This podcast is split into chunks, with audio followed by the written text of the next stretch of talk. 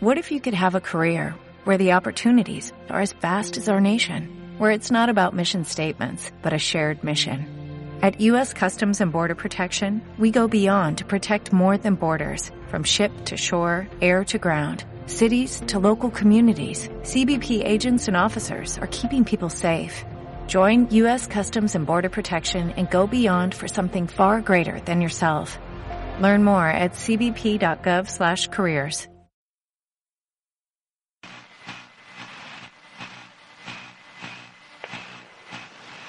Archivo de audio número 2.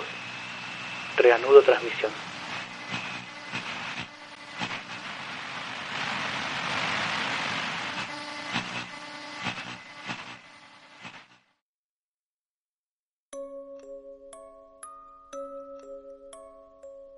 La infancia es una de las etapas de la vida que muchos recordamos con cariño. Los juegos, los días sin más obligaciones que jugar, la inocencia y esa hermosa sensación de que todo es nuevo. ¿Cuántos de nosotros miramos fotos viejas y añoramos esos momentos, donde cualquier viaje o salida se convertía en una aventura? Ir a comprar con nuestros padres o abuelos, o que nos llevaran a la plaza, ese paraíso único. Y si teníamos suerte y la situación económica era buena, hasta visitar un parque de diversiones, o al menos un carrusel, o como le decimos en Argentina, una calecita pasar horas dando vueltas en ese hermoso juego e imaginarnos que éramos jinetes o conductoras, todo dependiendo de qué lugar eligiéramos para sentarnos. Pero aunque todo se reduzca a felicidad, muchas veces no fue así. Y de este juego mecánico se desprende la historia que quiero compartirles hoy. Bienvenidos al archivo número 2, La Niña del Carrusel. Bienvenidos a otra transmisión desde la frecuencia desconocida. En la ciudad de Buenos Aires hay una pintoresca localidad llamada Adrogué, perteneciente al partido de Almirante Brown, que siempre se destacó por sus edificaciones. Una de estas fue la del ya desaparecido hotel Las Delicias, que se fundó en el año 1873 y que albergó entre las paredes de sus cuartos a célebres personajes argentinos, como Domingo Faustino Sarmiento y hasta el mismísimo Carlos Gardel. Pero a pesar de su renombre, a poco más de 50 años de su nacimiento, cerró sus puertas para ser demolido. Y años después, donde durante mucho tiempo brilló el afamado hotel, se construyó un cine que se convirtió en parte de la historia de la comunidad, el cine Adrogué. Pero el paso del tiempo y los vaivenes económicos también golpearon al cine, el cual cerró años después y también fue derrumbado hasta que en los años 90 en ese predio con tanta historia se construiría el Adrogué Plaza Shopping, que finalmente también pasaría a la historia de la comunidad, pero a diferencia de sus antecesores, no lo haría por motivos que trajeran orgullo y alegría a los habitantes del lugar, sino todo lo contrario, por un hecho lamentable que tendría consecuencias eternas. Este shopping contaba con muchos locales de venta distribuidos en distintos pisos, y como todos estos lugares, también contaba con casas de comida, para que quienes fueran a recorrer sus instalaciones pudieran disfrutar de un almuerzo, merienda o cena y seguir comprando todo lo que se les ofrecía. Pero lo que más llamaba la atención de los visitantes, y más aún de los niños, era lo que se encontraba en el cuarto piso, donde había un patio de juegos, que en su centro contaba con un hermoso carrusel, que era el preferido de los infantes, las pequeñas y los pequeños disfrutaban de este juego durante horas. Era un lugar lleno de risas y alegrías, hasta que un día todo eso trágicamente cambió. Cuentan que una niña de 8 años subió al carrusel para disfrutarlo como lo hacía cada vez que visitaba el shopping. Pero ese día, por un desperfecto técnico, esta niña recibió una descarga eléctrica fulminante, que le quitó la vida en el acto.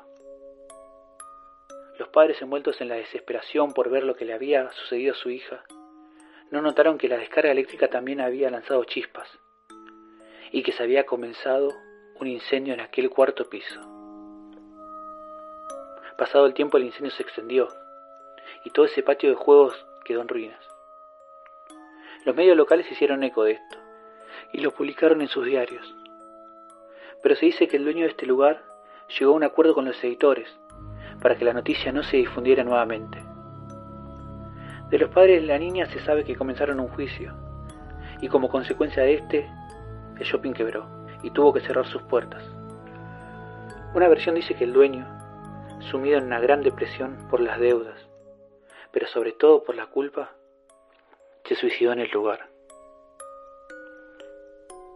En el año 1999 la Intendencia de Almirante Brown decide comprar este lugar y lo transformó en la Casa de la Cultura del partido, queriendo dejar atrás toda la trágica historia. Pero esto no iba a ser posible, porque el eco del ayer se iba a hacer oír nuevamente. Para transformar este lugar en la Casa de la Cultura, se tuvieron que hacer muchas remodelaciones al edificio, salvo por dos detalles en particular. El primero es que aquel cuarto piso, donde se encontraba el carrusel, sigue tal cual como el día de la tragedia.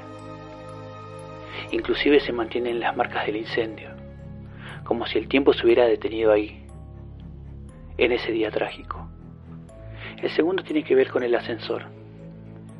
Es el mismo que se utilizaba en el shopping, que fue reparado completamente.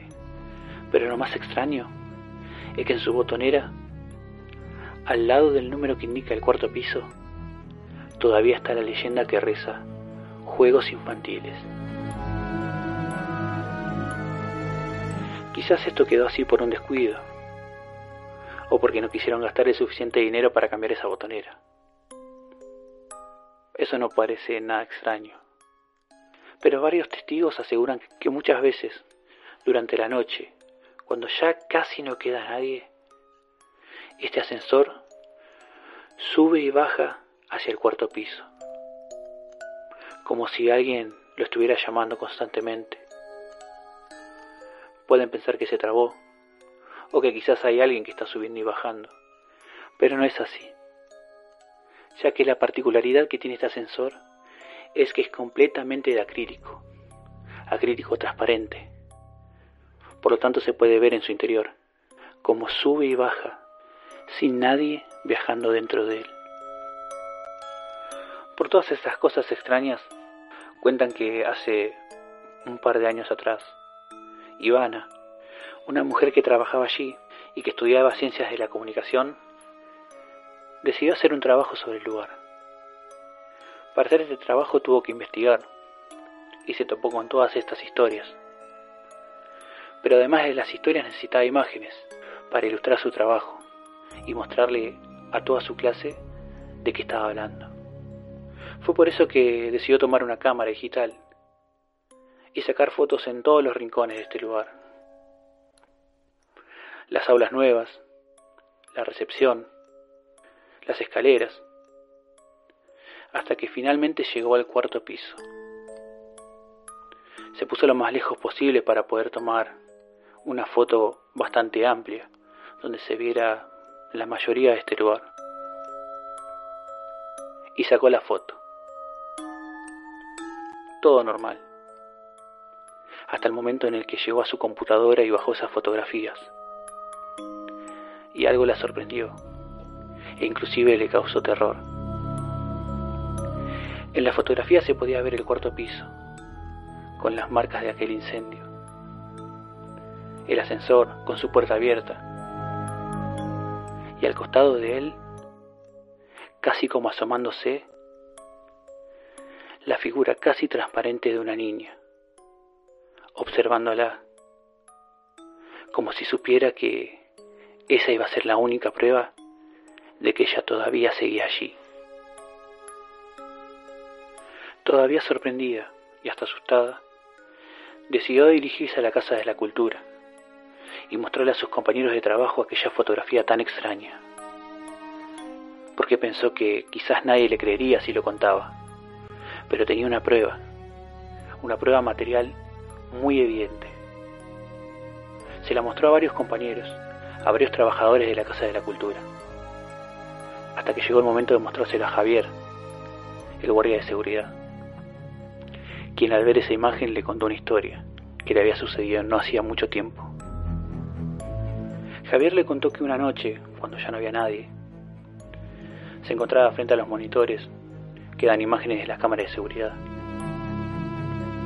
Cuando en uno de los monitores, el monitor de la cámara del cuarto piso, le mostró un movimiento bastante extraño, como si alguien se hubiera movido, como si alguien hubiera cruzado frente a la cámara. Volvió a observar y en la cámara vio a una niña parada, la misma niña que Ivana había fotografiado. No podía creer lo que veía. Una mezcla de intriga y miedo le invadió el cuerpo, pero sabía que era su deber ir a ver qué pasaba. Era guardia de seguridad, y no podía poner como excusa el miedo. Así que tomó su linterna y se dirigió hacia la escalera mecánica que estaba detenida y que era la única manera, salvo el ascensor, de subir aquel cuarto piso. Subió lentamente alumbrando hacia la oscuridad para ver si se cruzaba con alguien, hasta que finalmente llegó al antiguo parque de juegos. Empezó a recorrer con la luz de su linterna cada rincón, buscando lo que para él había sido solo su imaginación jugándole una mala pasada. Recorrió completamente hacia un lado todo aquel cuarto, y cuando la luz de la linterna volvía hacia el lado contrario, logró iluminar la figura de una niña parada allí, frente a la puerta del ascensor que se encontraba cerrada, solamente parada, mirándolo. La vio solo un segundo, el tiempo que tardó en pasar ese haz de luz a través de aquel lugar. Pero ese segundo bastó para que Javier sintiera un terror extremo y decidiera bajar corriendo aquellas escaleras para llamar por teléfono a sus jefes y informarles lo que había visto. Pero cuando llegó al teléfono se puso a pensar, ¿quién le creería que vio una niña fantasmal parada en el cuarto piso, frente a aquel ascensor? Y parada a pocos metros donde, hacía varios años, estaba instalado un carrusel. Un carrusel que le traía felicidad a todos los niños y que luego se convirtió en parte de una historia trágica que le robaría la infancia y la inocencia a una niña que solo quería disfrutar de un buen momento. Ivana contó que con solo ver la mirada de Javier sabía que no estaba mintiendo. Él había vivido en carne propia un encuentro con aquella niña que ella misma había fotografiado hacía pocas horas y que todavía se encontraba ahí, tal vez esperando que nadie la olvide, o tal vez esperando que alguien haga justicia por lo que había ocurrido. Muchas personas pueden sentir miedo al imaginarse a una niña fantasmal frente a ellos. Otros pueden sentir tristeza al pensar en la vida de esta pequeña que quedó truncada por la irresponsabilidad ajena. Pero también hay quienes piensan que tal vez esta niña trate de decirnos algo. Y tal vez lo intente a través de una frecuencia desconocida.